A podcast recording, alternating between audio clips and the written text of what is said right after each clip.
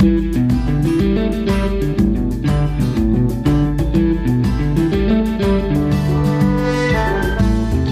und willkommen zu Grünkohl mit Pita, dem Podcast von Niedersachsen packt an. Ich bin Eva Völker.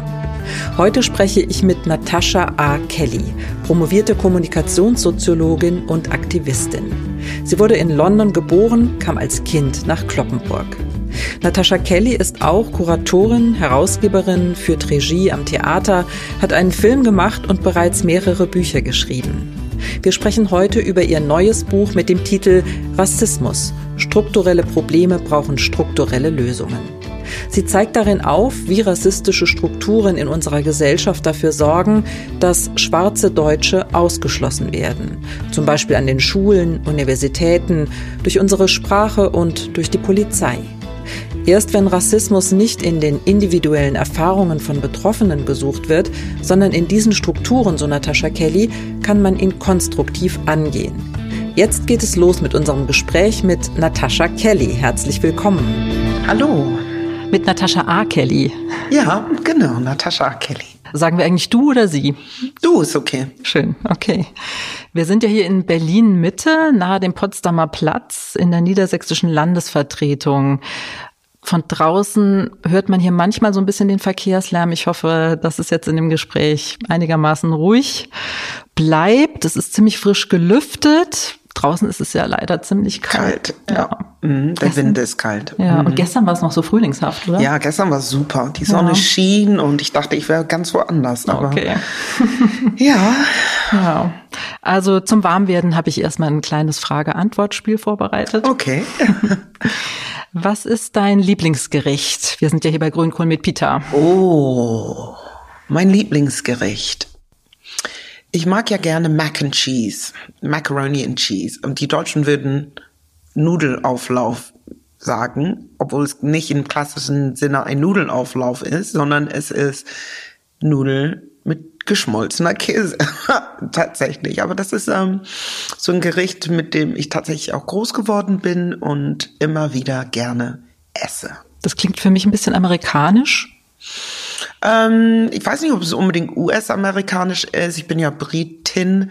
Ähm, es ist, glaube ich, ein Soul Food. Eher so ein schwarzes kulturelles Ding, mhm. tatsächlich. Ich weiß nicht, ob ich es nur auf die USA beschränken würde. Mhm. Mhm. Und Soul Food im Sinne auch, dass es was für die Seele auch ist? was für die Seele ist, aber es ist auch günstig. Das war ja halt immer das Ding, ne? Das kostet wenig Geld und gerade für die Großfamilien auch erschwinglich. Und macht satt. Und macht satt, genau. Mm, und schmeckt mm. noch dazu. So. Ja, ich mag das auch gerne. Mhm. Und am besten mit Ketchup, muss ich ja mhm. gestehen. okay. Hm.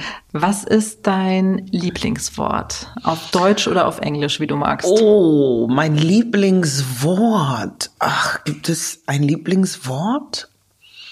Mm, wow.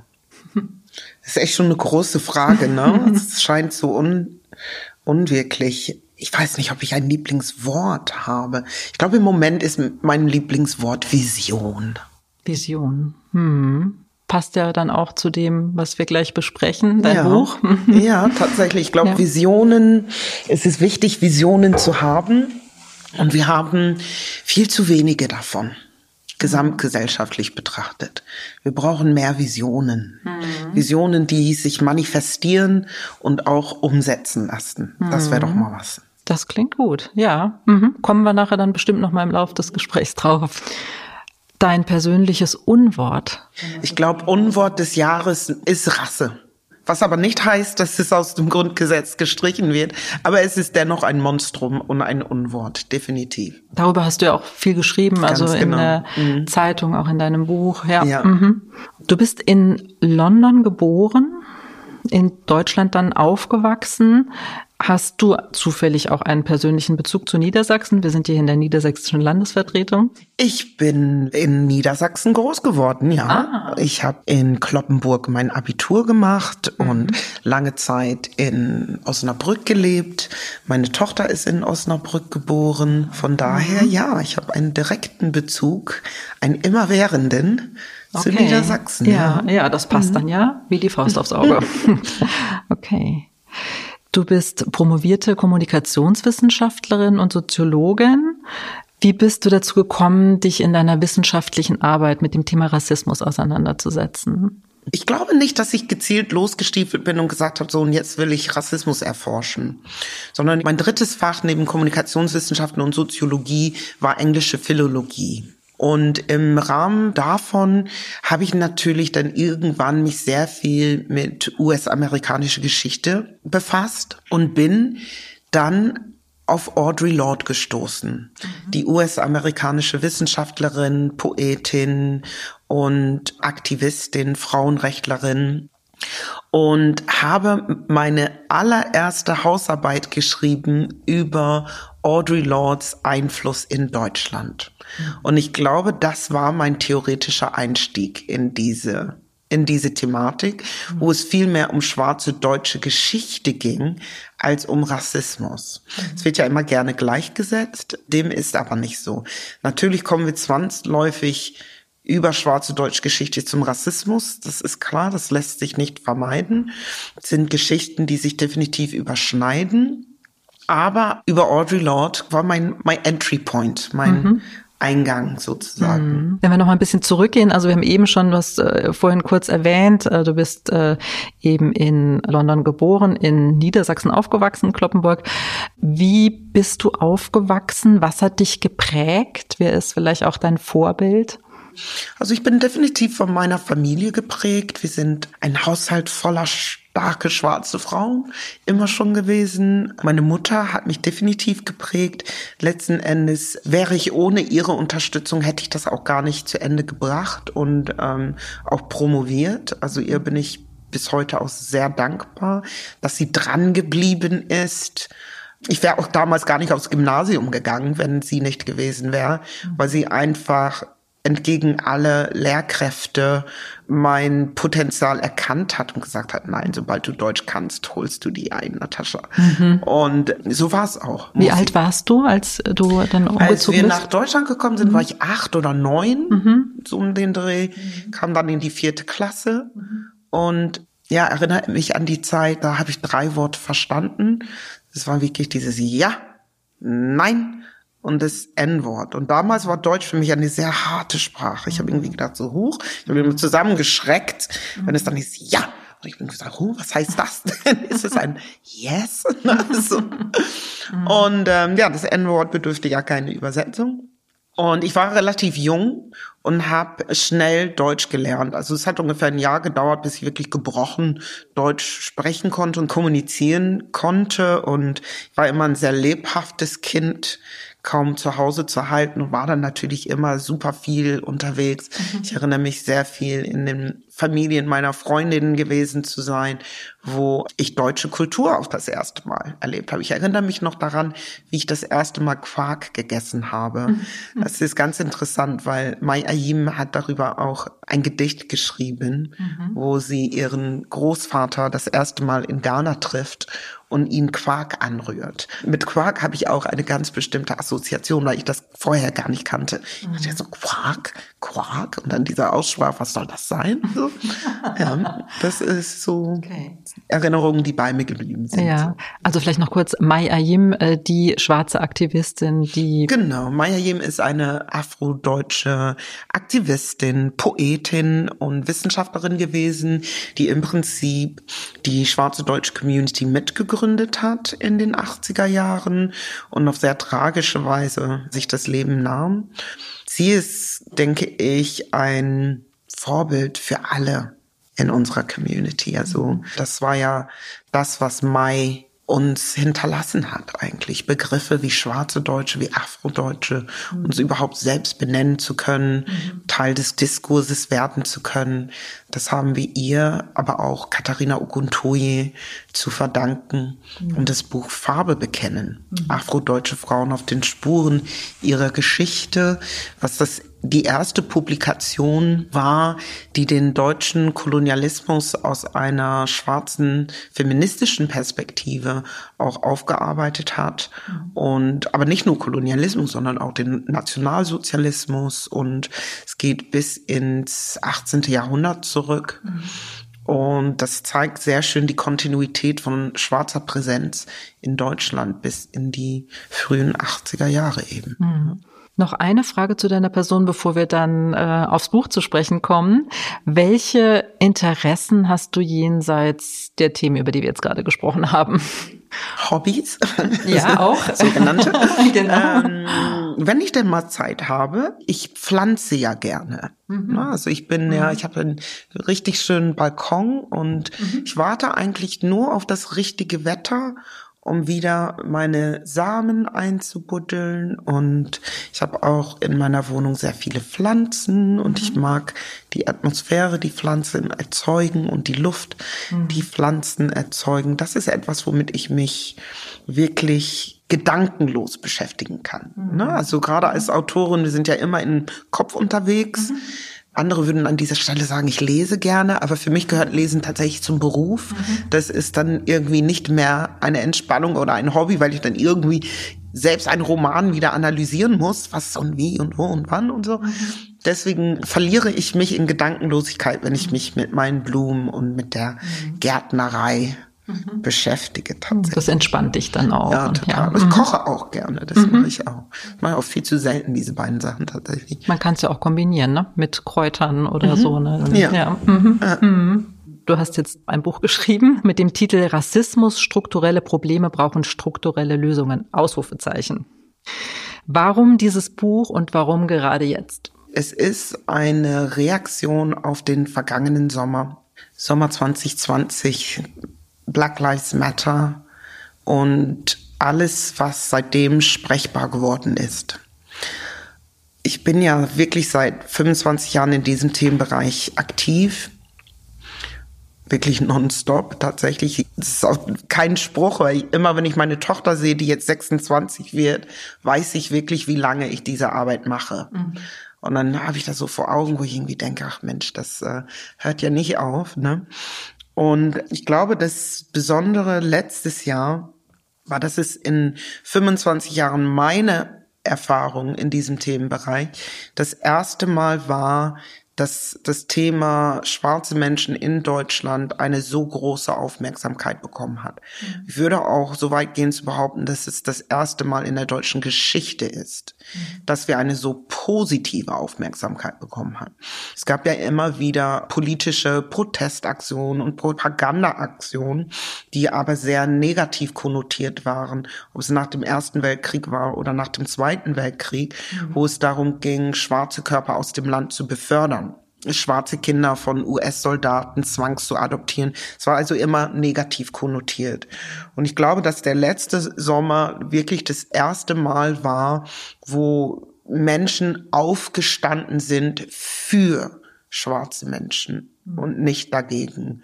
Und das war für mich extrem einschneidend, nicht nur persönlich, sondern auch politisch, diese Erfahrung mitzumachen, am Alexanderplatz zu stehen zwischen 20.000 Menschen, die sich letzten Endes für uns da waren. Für mich, für meine Kinder, für meine Familie, für meine Community. Mhm. Es war schon sehr beeindruckend. Mhm. Aber dann hat das Ganze, wie ich finde, einen Verlauf genommen, was mich nur noch verärgert hat. Mhm.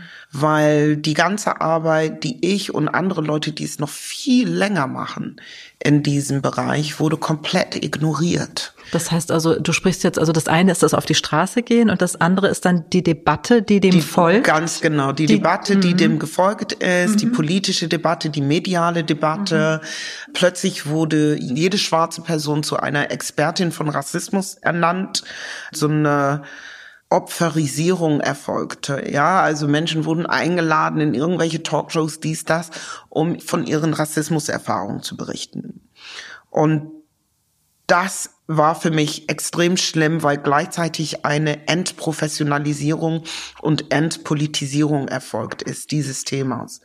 Und die Vorarbeit, die wir im Prinzip geleistet haben, 30 Jahre lang und noch länger, ist komplett unterm Tisch gefallen. Wenn du sagst, unser Wissen, das wir über 25 Jahre oder so aufgebaut haben, wurde ignoriert. Also das Wissen schwarzer Wissenschaftlerinnen, wie du es ja bist, ähm, die sich eben seit, weiß ich nicht, 20 oder 30 Jahren mit dem Thema Rassismus wissenschaftlich auseinandersetzt. Ganz da genau. hättest du dir mehr Plattform gewünscht. Und zwar von mhm. Anfang an. Mhm. Um wirklich ein aktuelles Beispiel zu nehmen, wenn eine Person Covid-positiv getestet wird und sie dann plötzlich zu einer Virologin mutiert. Ne, das kann es ja nicht sein. Also da liegt ja eine absolute Schieflage. Und das ist ja was passiert. Also Menschen mit Rassismuserfahrung werden dann nach Lösungen gefragt. Nein, das ist nicht ihre Aufgabe, Lösungen zu suchen, sondern es gibt ja Fachleute, die eben wirklich seit Jahrzehnten Lösungen präsentieren, die komplett ignoriert werden. Und das war irgendwie so ein bisschen mein Ärger, wo ich irgendwie gedacht habe, das kann nicht sein. Ich kann nicht diese ganzen Jahre diesen Job für umsonst gemacht haben. Mhm. Es ist wirklich wichtig, von dieser individuellen Erfahrungsebene runterzukommen mhm. und Rassismus als das, was es ist, mhm. nämlich als strukturelle Phänomen in den Blick zu nehmen. Mhm. Und das ist exakt das, was nicht passiert ist. Und das war dann meine Motivation, meine Wut in Energie umzuwandeln und zu sagen, so, ich schreibe jetzt darüber. Mhm. Und das Atrium Verlag ist dann auf mich zugekommen, haben mich gefragt, ob ich ein Buch schreiben wollen würde mhm. und ich sollte einen Konzeptvorschlag einreichen und habe genau das gemacht. Mhm. Ne? Also ähm, was es braucht, ist, dass Menschen verstehen, wo die rassistischen Strukturen verlaufen mhm. und dass Rassismus ein strukturelles Problem ist. Das ist das, was zuerst klargestellt werden müssen, um überhaupt eine erfolgsversprechende Debatte führen zu können. Mhm. Wir brauchen eine Grundlage mhm. und diese Grundlagen haben gefehlt. Mhm. Und es zeigt sich beispielsweise in dem Maßnahmenplan vom Kabinettsausschuss gegen Rechtsextremismus und Rassismus. Das wurde ja nach dem Terroranschlag von Hanau gegründet vom Bundesinnenminister und nach der Exekution von George Floyd kam sie dann im Schnellschuss wieder mit ihrem 89-Punkte-Plan, mhm. wo ich mich, egal welchen Punkt ich mir, mir ansehe, mich frage, welche Definition von Rassismus hier zugrunde liegt. Es ist, als ob jeder irgendwas macht. Mhm. Ja, und aus den Forderungen beispielsweise eine Studie zu Racial Profiling zu machen, mhm. wurde dann eine Studie zum Polizeialltag. Das eine hat mit dem anderen überhaupt mhm. nichts zu tun und mit Rassismus schon mal gar nicht. Mhm. So, und ähm, das sind genau diese Schnellschüsse, die ich meine, dass im Prinzip am Ende eine Inhaltslosigkeit zurückbleibt, mhm. was das Thema Rassismus an sich angeht. Mhm. Und dann habe ich aus dieser Wut heraus ähm, das Buch geschrieben. Mhm. Was eigentlich sehr weniger wütend geworden ist, da ehrlich gesagt. Also eigentlich hätte ich, obwohl es eine, eine Streitschrift ist, also es ist mein Empfinden, ich weiß nicht, wie die Leserinnen das finden werden, aber äh, es ist gar nicht so wütend. Also es ist mhm. durchaus sehr erklärend mhm. und ähm, sehr aufklärend ist mhm. vielleicht das bessere Wort. Das war tatsächlich jetzt auch so mein Eindruck beim Lesen. Also ich würde es eher als Beitrag sehen für eine informierte und ja versachlichte Debatte. Ganz genau. Es sollte auch nicht anklagen. Das tut es mhm. auch nicht, das mhm. Buch. Mhm. Und ich glaube, dass das etwas ist, was ich in den letzten Jahren gelernt habe, ist, dass dieses Thema emotionale Distanz braucht. Mhm. Und mit emotionale Distanz meine ich nicht Emotionslosigkeit, mhm. sondern so wütend das Thema auch macht und so emotional es macht, mhm. Aus einer Wut zu entscheiden, ist immer falsch. Mhm. Ja? ja? Und aus der Emotionalität zu entscheiden, mhm. ist immer falsch. Mhm. Sondern es braucht die nötige Distanz, um es wirklich wieder auf einer faktischen Ebene zu heben. Mhm. Und wenn es dann drei Tage braucht, dann braucht es drei Tage. Mhm. Ja? Und so viel Zeit nach 500 Jahre Unterdrückung haben wir. Und das ist das, was wirklich schiefgelaufen ist mit diesem 89-Punkte-Plan oder mit dem Rasse aus dem Grundgesetz schreiben, mhm. kommt ja aus so, so, einer Unmut heraus, mhm. weil das Unwort ist. Ja, Rasse ist ein Unwort, mhm. bin ich total d'accord, mhm. aber das aus dem Grundgesetz zu streichen hilft niemand. Weil wir beim Thema Wut waren und das Thema Rassismus jetzt aus der Perspektive der weißen Mehrheitsgesellschaft ja auch, glaube ich, häufig was dann damit zu tun hat, dass man sich schlecht fühlt, dass man Schuldgefühle hat und so. Und ich glaube, wenn man das Thema sachlicher anspricht, dass man diese Hürde, sich überhaupt damit zu äh, befassen, auch umschiffen kann. Also dass man quasi mehr auf der anderen Seite erreicht, könnte ich mir vorstellen. Ich weiß nicht, ob wir es tatsächlich umschiffen können, also im Sinne von einen Umweg drumherum gehen können. Das glaube ich tatsächlich nicht. Mhm. Wir müssen sachlich dadurch mhm. im wahrsten Sinne des Wortes. Es ist ja eine geschichtliche Ebene, die hinter dem Nationalsozialismus liegt. Mhm. Ich bin wirklich der Meinung, wir sind immer noch dabei, den Nationalsozialismus aufzuarbeiten mhm. und wir werden auch noch lange Zeit brauchen. Und wir brauchen auch, um den Nationalsozialismus überhaupt in seiner Gänze zu verstehen, brauchen wir den Kolonialismus. Mhm. Also ist es nur eine Frage der Zeit gewesen, mhm. bis wir den Kolonialismus auch anfangen aufzuarbeiten. Mhm. Weil es ist ja nicht eine isolierte Geschichte gewesen, mhm. sondern der Kolonialismus und Nationalsozialismus sind ja ganz eng miteinander verstrickt. Mhm. Gerade am Rassebegriff lassen sich ja auch diese Kontinuitäten sichtbar machen. Mhm. Ja. Mhm. Und das ist etwas, wo wir einfach wirklich durch müssen. Mhm. Wir müssen durch, um an die Wurzel des Problems zu kommen. Mhm. Und es gibt keinen Weg drumherum, wir mhm. können keine Umwege, keine mhm. Abkürzungen nehmen, sonst irgendwie was. Wir mhm. müssen tief Luft holen, Augen zu und durch. In einem Kapitel gehst du ja eben äh, auf die Geschichte des Rassismus oder den Rassismus in der Geschichte ein, auf Philosophen wie Kant und Hegel, was mich auch sehr beeindruckt oder berührt hat, auf eine Schädelsammlung des deutschen Arztes Rudolf Virchow, darunter 300 Schädel von Opfern des Aufstands der Ova, Herero, Nama, Damara und San gegen ihre deutschen Kolonialherren von 1904 bis 1908, die noch heute zum Teil im Historischen Museum der Charité lagern, wie du schreibst. Und sie wurden verwendet, um die Idee menschlicher Rassen zu untermauern. Später wollte man beweisen, dass Charaktereigenschaften biologisch bestimmbar seien. Und du schreibst, dies habe schon früh die sozialen Realitäten von schwarzen Deutschen im Deutschen Kaiserreich und danach beeinflusst. Inwiefern war das der Fall? Ganz genau. Es gab ja die sogenannten Mischehengesetze in den Kolonien, zuerst in Samoa und später in Namibia. Und diese Mischehengesetze besagten, dass weiße Männer keine afrikanischen Frauen heiraten durften und die Kinder aus diesen Ehen, sofern sie sich nicht schnell genug in eine sogenannte Mischlingsliste eintragen konnten, aber auch selbst dann wurde die deutsche Staatsangehörigkeit verweigert. Umgekehrt war es so, dass wenn weiße Frauen einen afrikanischen Mann geheiratet haben, dann wurde der weißen Frau die deutsche Staatsangehörigkeit entzogen. Mhm. Ja? Das ist tatsächlich ein Punkt, was ich als Beginn schwarzer deutscher Geschichte verzeichnen würde wo wir eben sehen, dass Rassismus strukturell ist, weil sie sich in die Gesetzeslage eingeschrieben hat. Mhm. Diese Mischehengesetze, die strahlten zurück auf den Reichstag und da wurde das sogenannte Reichs- und Staatsangehörigkeitsgesetz von 1912, 1913 erlassen. Mhm. Und dieses Gesetz besagte nicht, wer deutsch ist, sondern wer nicht deutsch ist. Mhm. Und damals wurde mit dem rassistischen Begriff Eingeborene gehandelt. Und das heißt, dass Eingeborene nicht deutsch sein können, aufgrund ihrer vermeintlichen Rassenzugehörigkeit. Mhm.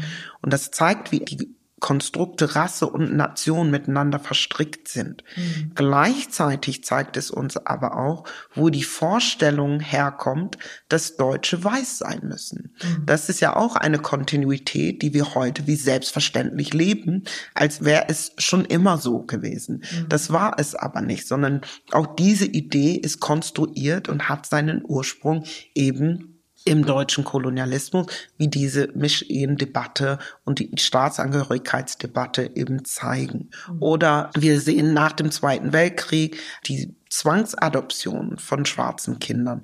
Wir haben die Wendezeit, also es hat ja überhaupt nicht aufgehört. Mhm. Wir haben ja die Vertragsarbeiterinnen in der DDR, die keine Einbürgerung bekommen haben. Oder wir haben die äh, namibischen Kinder, die vor dem Bürgerkrieg zwischen Namibia und Südafrika von der DDR aufgenommen wurden, die nach dem Mauerfall zurückgeschickt wurden, nach fast 20 Jahren in Deutschland. Auch da ist keine Einbürgerung erfolgt, bis hin zu der Tatsache, dass wir gemütlich vom Sofa aus zusehen, wie Menschen im Mittelmeer ertrinken. Und das kann es nicht sein.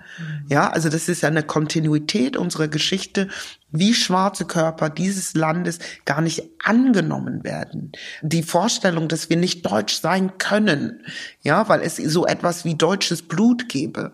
Da liegt ja eigentlich der Kern des Problems. Was soll deutsches, welche Farbe hat deutsches Blut, ist die Frage, die ich dann an dieser Stelle immer wieder stelle. Mhm. Ja, mhm. wenn nicht rot. Mhm. Ne? Wenn wir auf die schwarze deutsche Community zu sprechen kommen, was sind die Bedürfnisse der, die drängendsten Bedürfnisse der schwarzen Community in Deutschland?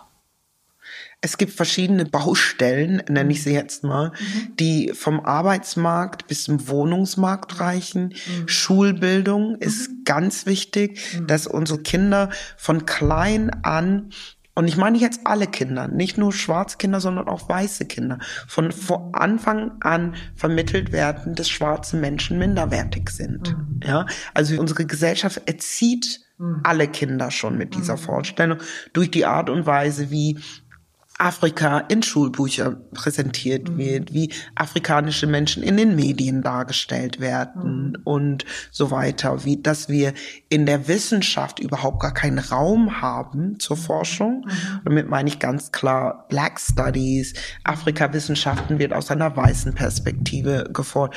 Also all diese Dinge, die letzten Endes unsere Denkmuster prägen mhm. und wo wir eigentlich an der Stelle genau dieses Umdenken bräuchten. Mhm. Ne? Mhm. Das sind Dinge, die passieren. Es müssten Resources frei gemacht werden. Also nicht nur für die einzelnen Vereine, um mhm. die Basisarbeit zu machen, sondern auch für Institutionen. Mhm. Wir brauchen institutionelle Förderung auch. Mhm. Und ich nehme das Argument nicht mehr an, dass es das Geld dafür nicht gibt, mhm.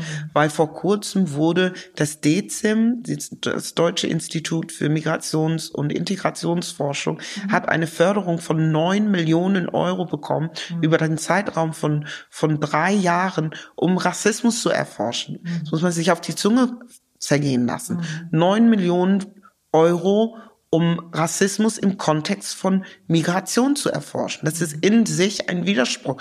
Wir haben den Rassismus nicht mitgebracht mhm. auf unseren vielfältigen Wegen nach mhm. Deutschland. Mhm. Der war schon hier, als wir hier ankamen. Und das ist etwas, wo wir anders ansetzen müssen an die Themen. Die neun Millionen Euro werden wirklich woanders besser aufgehoben. In der Wissenschaft, wenn es sein muss. Aber da hätten wir ein Black Studies Institute einrichten können. Wir hätten eine unabhängig arbeitende Antirassismusforschungsstelle einrichten können. Wir hätten bestimmte Fachbereiche ausweiten können. Beispielsweise, es gibt keine postkoloniale Forschung in Deutschland. In den Gender Studies können wir intersektional forschen. Also es ist, die Gender Studies sind ja sehr auf die Bedürfnisse weißer Frauen verschränkt. Wir müssen alle Frauen mitnehmen. Mhm. Frauen of Color. Frauen mit Behinderung, Frauen, alte Frauen, junge Frauen, mhm. etc. Auch die Kategorie Frau ist nicht homogen. Mhm. Ja, und das sind so viele Punkte, wo wir hätten ansetzen können, wo wir immer noch nicht gesehen werden. Obwohl so viele Menschen deutschlandweit letzten Sommer auf der Straße waren, werden wir nicht gesehen. Mhm. Ja, und wenn Leute dann laut werden und wirklich schreien, um Hilfe schreien, ihre Probleme herausschreien, dann werden sie zu den anderen gemacht. Ne? Sie mhm. werden, das ist ja eine Ausnahme, der will ja nur Aufmerksamkeit. Die Person will, na, und das, nein, es muss, wir müssen anfangen hinzuhören und hinzuschauen, wo eigentlich das ganze große strukturelle Problem liegt. Mhm. Das klingt für mich ein bisschen schwer fassbar. Was könnte kon konkret angepackt werden, um solche Strukturen aufzubrechen? Es, es gibt keine Patentlösung für Rassismus. Denn wir müssen von dieser Vorstellung weg, dass es irgendwie eine Lösung für Rassismus gibt. Ne? Also was können wir tun, ist immer die falsche Frage, wie ich finde. Wir müssen ja anders an die Sache herangehen. Wir müssen ja erstmal überhaupt den strukturellen Verlauf dieser Geschichte lesen lernen. Mhm. müssen ja die, die Strukturen lesen lernen. Erstmal verstehen sozusagen. Erstmal ja. verstehen, mhm. mhm. um was es sich hier überhaupt mhm. handelt. Mhm. Dann überhaupt die unterschiedlichen Ebenen in den Blick mhm. nehmen. Ne? Also wenn ich von individueller Ebene spreche, gerade als Soziologin, worüber spreche ich? Ja, ganz konkret. Da spreche ich über eine Handlungsebene. Ja, also was jeder einzelne Mensch in Form von Worte oder andere Taten ausübt. Mhm. Ne, das ist eine Handlungsebene, mhm. wo ich spezifisch mir Fälle angucken kann. Mhm. Dann gibt es eine institutionelle Ebene. Da gucke ich mir die Museen an, die Theater, ich gucke mir die Universitäten an mhm. und Schulen. Mhm aber auch die Polizei und was es noch alles für Institutionen halt eben gibt mhm. und schaue in diesen Institutionen, in den institutionellen Abläufen, mhm. wie diese Abläufe Machtstrukturen produzieren. Mhm. Und diese Machtstrukturen führen ja überhaupt zu Zugänge und Ausschlüsse auf der mhm. einen Seite. Mhm.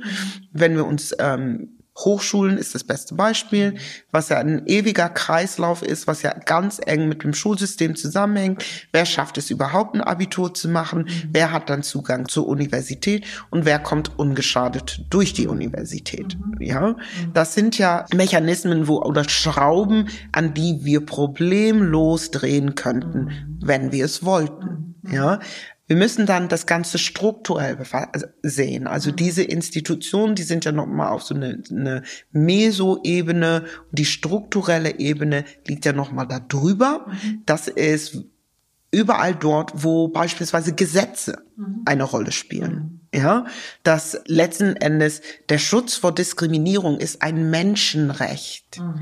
Das sagt doch schon, dass Rassismus ein strukturelles Problem ist. Also eigentlich wir ein juristischen Schutz mhm. haben, mhm sagt doch, dass wir, es sich hier um ein strukturelles Problem handelt mhm. und nicht um ein individuelles Handeln irgendeines Einzelperson. Mhm. Also die Rechtslage ist völlig klar. Die Alle sollte Menschen, klar sein, ja. aber das, ja. das ist es ja. ja. eben nicht. Mhm. Ja. Mhm. Das, da liegt ja genau das Problem. Die Rechtslage mhm. sollte klar sein. Wir haben ein Grundgesetz. Mhm. Wir haben uns zu den Menschenrechtskonventionen bekannt als Deutschland. Das sind doch ganz klare mhm. strukturelle mhm. Vorgaben, ja. wonach sich Gesellschaft mhm. und gesellschaftliches Handeln in Form von Politik strukturiert. Demnach ist doch Rassismus ein strukturelles Problem, was einen Schutzbedarf hat. Ja? ja? Und solange wir das nicht verstehen, nützt keine Maßnahme irgendwas. Mhm. Ja, weil wir an der falschen Stelle anpacken. Mhm. Ja, also was nützt es uns, wenn wir Rasse mit aus rassistischen Gründen ersetzen? Mhm. Gar nichts nützt uns das. Ja, außer dass wir das Problem versuchen klein zu machen, mhm. weil wir es auf eine individuelle Ebene reduzieren mhm. und nur noch das Zwischenmenschliche in den Blick nehmen. Mhm. Er hat das N-Wort zu mir gesagt beispielsweise. Ja. Mhm. Dabei müssen wir doch das N-Wort verbieten mhm. und nicht überlegen, ob der es jetzt rassistisch gemeint hat mhm. oder nicht. Das N-Wort gehört per Gesetz verboten. Punkt. Ja.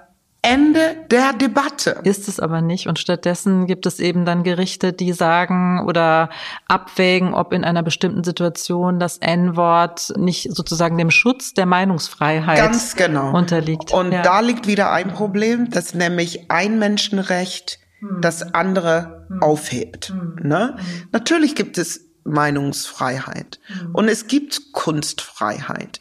Aber diese Freiheiten hören da auf, ja. wo ich die Würde des Nächsten berühre. Mhm.